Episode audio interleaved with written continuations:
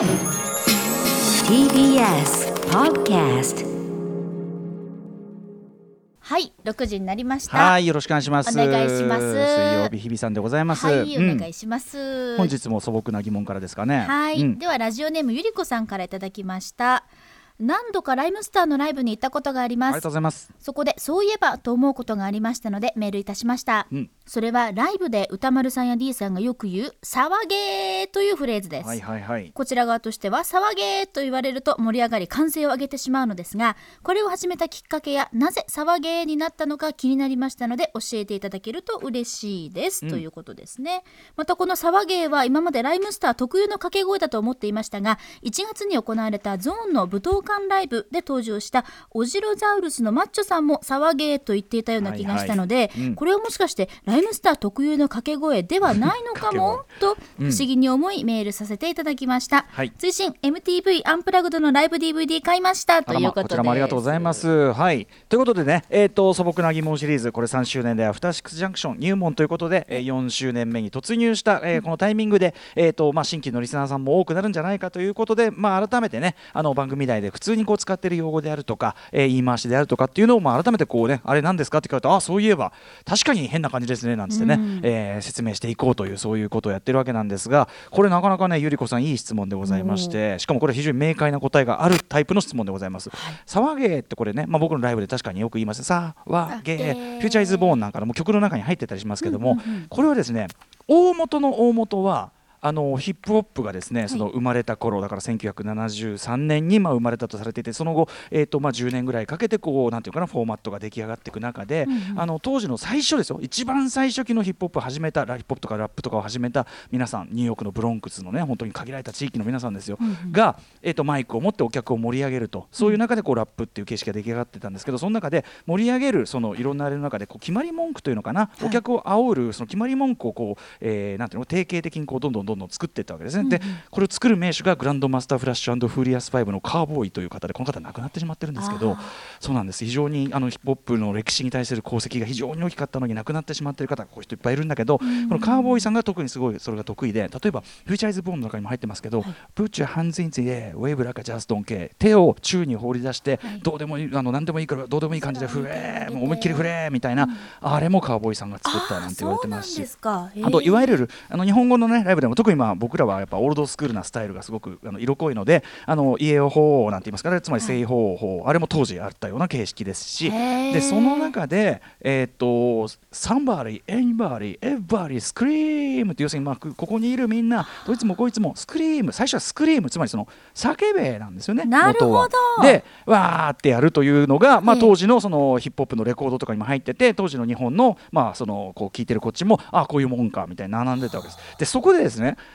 叫べじゃないですかスクリームなんだから、これ叫べがなんで騒げになったかというとこれは伊藤聖子さんなんですね。はあ。えー日本語ラップの、まあ、パイオニア中のパイオニアの一人である伊藤聖子さんが、ええ。まあ、おそらく80年代半ばにですね、まあ、本当に当時は情報も少ないですからインターネットもないですしね。あのとヒップホップって言ったってニューヨークの中のごくごく限られた人たちの文化である時代ですから情報本当にない中で、まあ、いろいろこうじゃないかこうじゃないか試行錯誤する中で例のそのスクリームというのを伊藤さんが叫べよりもそのニュアンスとしてはそこにいるみんながわーっと声を出すということだから騒げじゃないのかということで伊藤さんが翻訳したスクリームが騒げなんですよ。で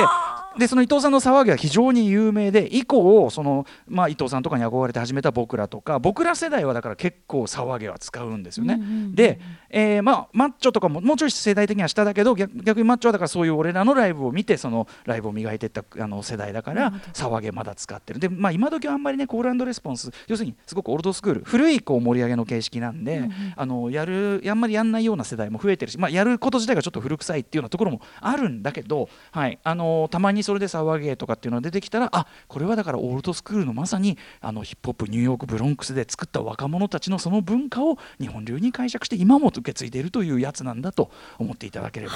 幸いなんでございます。あーちょっと全然知らなかったので、そうなんです。この「なるほどね騒げ」というこの一言要するに日本のヒップホップっていうのは、まあ、もってかヒップホップそのものもそうですけど、ええ。いろんな工夫とか歴史の積み重ねがあってやっぱり今に至るというね。そうですか。これが詰まってるんですこの騒げという言葉の中にはね我々あのアトロクを命名してくださった伊藤聖子さんがそうなんですよ。アトロクメといメ伊藤さんうことなんですね。いろいろやらかしてくれますね伊藤さんねもう伊藤さんの影響下にございます。私も未だにね。はい、え勉強になりました。そうなんです。そんなライムスターがえなんか出したんですって？おというねあたりで。素敵なやつを出したんですって、はい。えー水曜日に関してはじゃあ私が始めさせていただきます、はい。アフターシックスジャンクション After Six Junction. 4月28日水曜日時刻は6時まもなく6分です。ラジオでお聞きの方もラジコでお聞きの方もこんばんは。こんばんは。TBS ラジオキーステーションにお送りするカルチャーキュレーションプログラムアフターシックスジャンクション通称アトロク。はい、えー、めいめい伊藤聖子さんでございます。はい。パーソナリティは私ラップグループライムスターのラッパー歌丸です。本日は所属事務所スタープレイヤーズ会議室からリモートでお送りしております。そしてはい水曜パートナー TBS アナウンサーの日々真央子です。私は TBS ラジオ第6スタジオからお送りしております、ねえあのーあれですねあのー水曜は割とねマイゲームマイライフの収録が水曜日にあったりする関係で、割とスタジオにいること多かったんでこの日比さんとリモートってなんか久しぶりな感じがしますね。なんかちょっとやっぱりドキドキしますね。うん。久しぶりに画面の歌丸さん見てます私今、ねえいやそういうことですよね。もう月曜も久しぶりに熊崎君とねリモートやったらまあ噛み合わない噛み合わない。でも見てください。私たちはこんばんはバッチリ今日 会いましたよ。そうなんですよ。声を重ねてきた歴史がございます。やった。はい、ということで、あのーちょっと先にですね、すいませんね、私どもライムスター、本日がリリース日でございましておめでとう、ございます。ちょっとそちらの話なんかさせていただいてよろしいですか？もちのろんでございます。あのね、今週はずっとこのオープニングで、えー、6時台を使ってその新譜からね、えっと実は曲をずっとかけてるんですけども、何かと言いますと本日4月28日発売です。ライムスターが、えー、去る2月28日に、えっとオンエアされました。MTV アンプラグドライムスター。これ要するに MTV アンプラグドという MTV のまあなんていうのかな？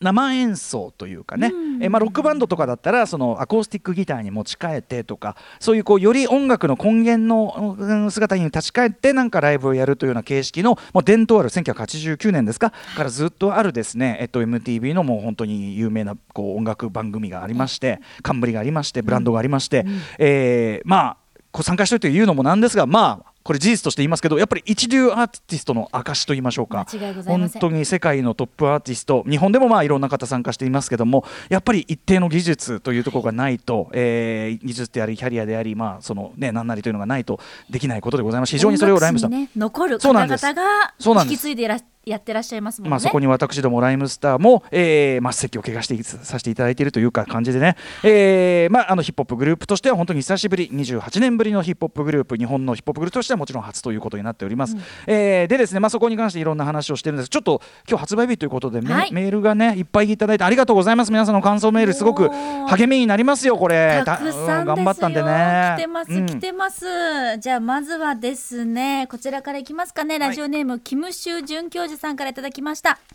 高橋義明さんがツイートされていた1万5000字インタビューを読んで MTV アンプラグとライムスターポチりました。ありがとうございます。最初は DVD 版を選択したんですがここはやはり小さくまとまらず生きっていこうということでブルーレイ版にしました、まあねどっちもねいけるんです。ったらぜひはい。あうんはい、まあ、Apple Music でライムスターの楽曲には触れてきましたが今回は初めて買うライムスターのあ物理メディアフィジカルメディアということありがとう。うん。でめちゃくちゃ楽しみです、インタビューを読んで無観客ライブのさまざまな工夫をぜひこの目で見てみたいと思いました。インタビューで歌丸さんがおっしゃっていたようにコロナ禍の今だからこそできるアーティストとしての表現があるはず。それをこの目にブルーベイがブルーレイ画質で焼き付けたいと思います、こんな時でも前進を続けるライムスターの姿に私も超刺激を受けています。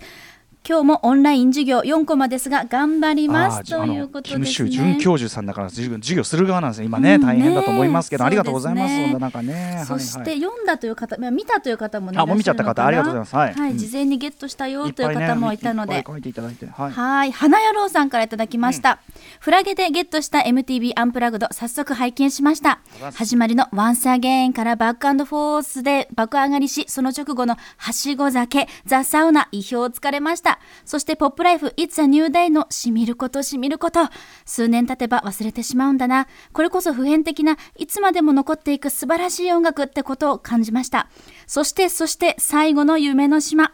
BPM ぶっ飛ばされました。最後も爆上がりです。とにかく最高でした。生ビールコメンタリー含めて今後もじっくり楽しみます。はい。まあ、今日ね8時台お越しいただく高橋義明さんによるオフィシャルなね1万5000字インタビューの中でも言ってるんですけど最後の夢の島は、あのあえて BPM つまりその曲のスピードを、えーアップして演奏しているというね、ギリになってそういうアレンジをちょっと変えたんですけど、まあ、そのねなぜそういうことをやってるかのことに関してもねあの5万人1万1万5000字インタビューこれあのライムスターのホームページからこれもちろん無料で見れますだからあの、まあ、興味だけ持ってる方とりあえずこれ読んでいただいてからというのも全然ありですし、あとねブルーレイ DVD に入っているそのおなじみの副音声解説があってそこで割とねあの今回バンマスを務めてもらった竹内和武君と、えーまあ、その和武君とこう密にやるとした D の割とこうアレンジの意図というのかな。そういうあたりもすごく詳しくね我々の副音声の中で一番ためになる話してる方なんで、あのぜひちょっとこちらもね楽しんでいただければなというふうに思っております。もう一つ紹介しちゃおうかな、ね。ラジオネーム美香さん。多分ねこういう方いっぱいいらっしゃると思うんで歌丸さん教えてください、あの予約をしていた商品入荷メールも届いていざ帰りに引き取りに行くとなったんですが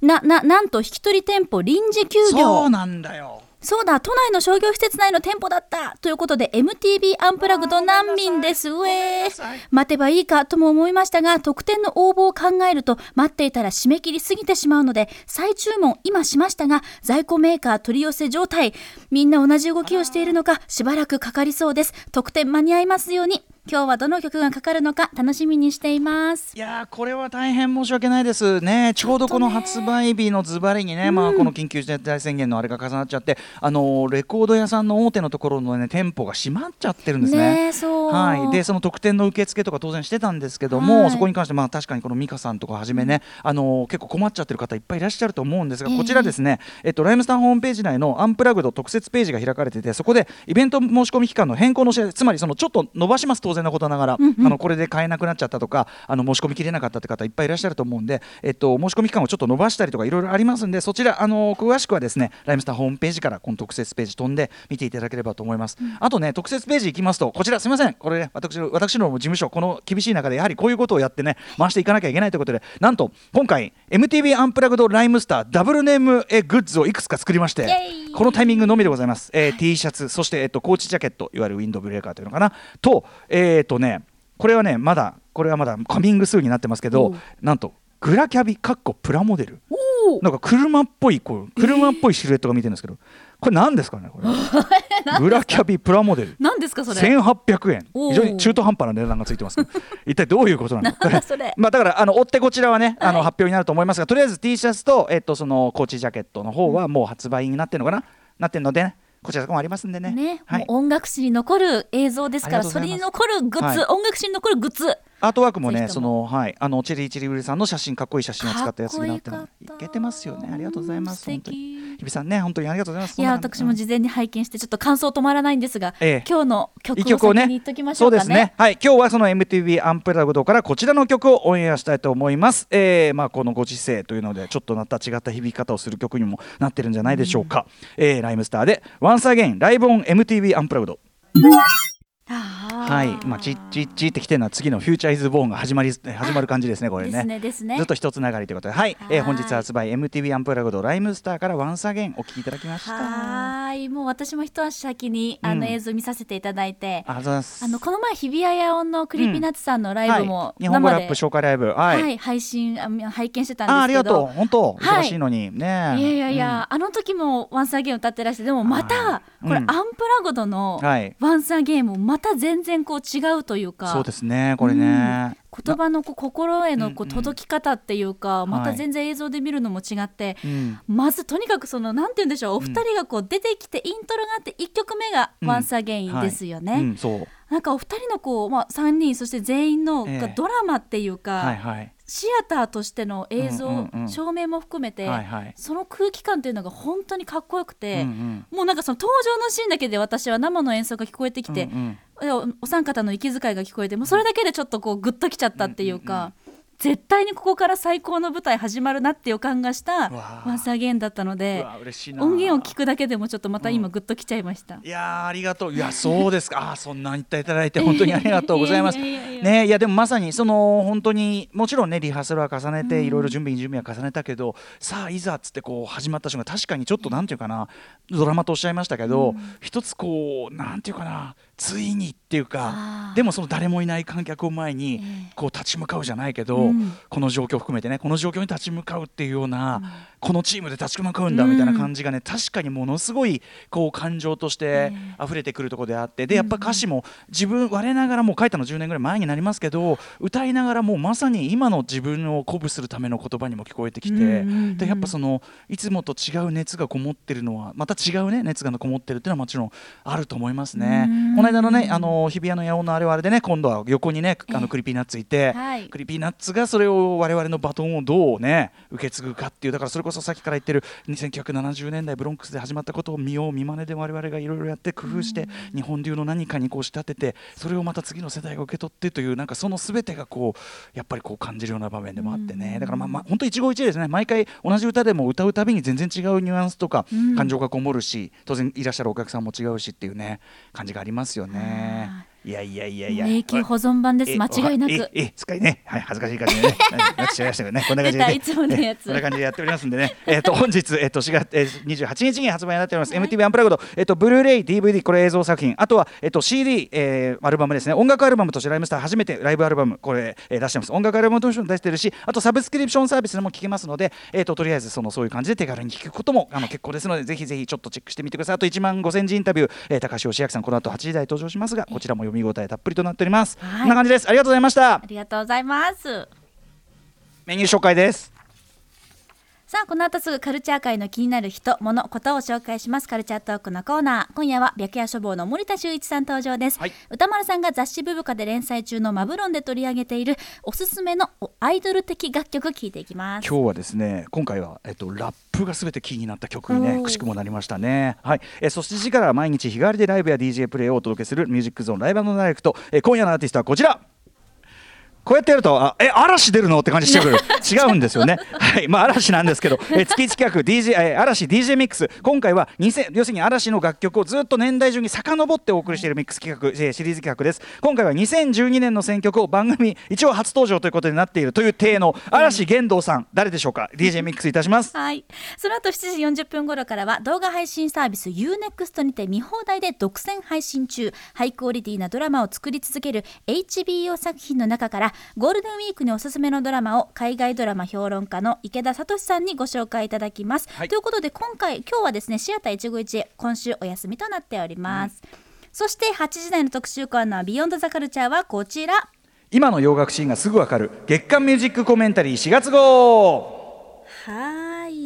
聞こえてまいりました、うん。TBS ラジオ「ジェーンスー生活を踊る金曜ボイスログ」の選曲でもおなじみ音楽ジャーナリスト高橋義明さんによる月一音楽企画となっております。今回のテーマは今年の2月にアメリカやヨーロッパ各国で公開されたドキュメンタリー「フレーミング・ブリトニー・スピアーズ」が大きな話題を呼んでいるという、ブリトニー・スピアーズについて改めて彼女のキャリア功績を楽曲とともに振り返っていきます、後半パートでおすすめの新婦のご紹介ということになりますね。うんはい、えー、といったあたりで行ってみましょうか。はい。えーそれではアフターシックスジャンクション行っててみみよう。よう。After Six Junction.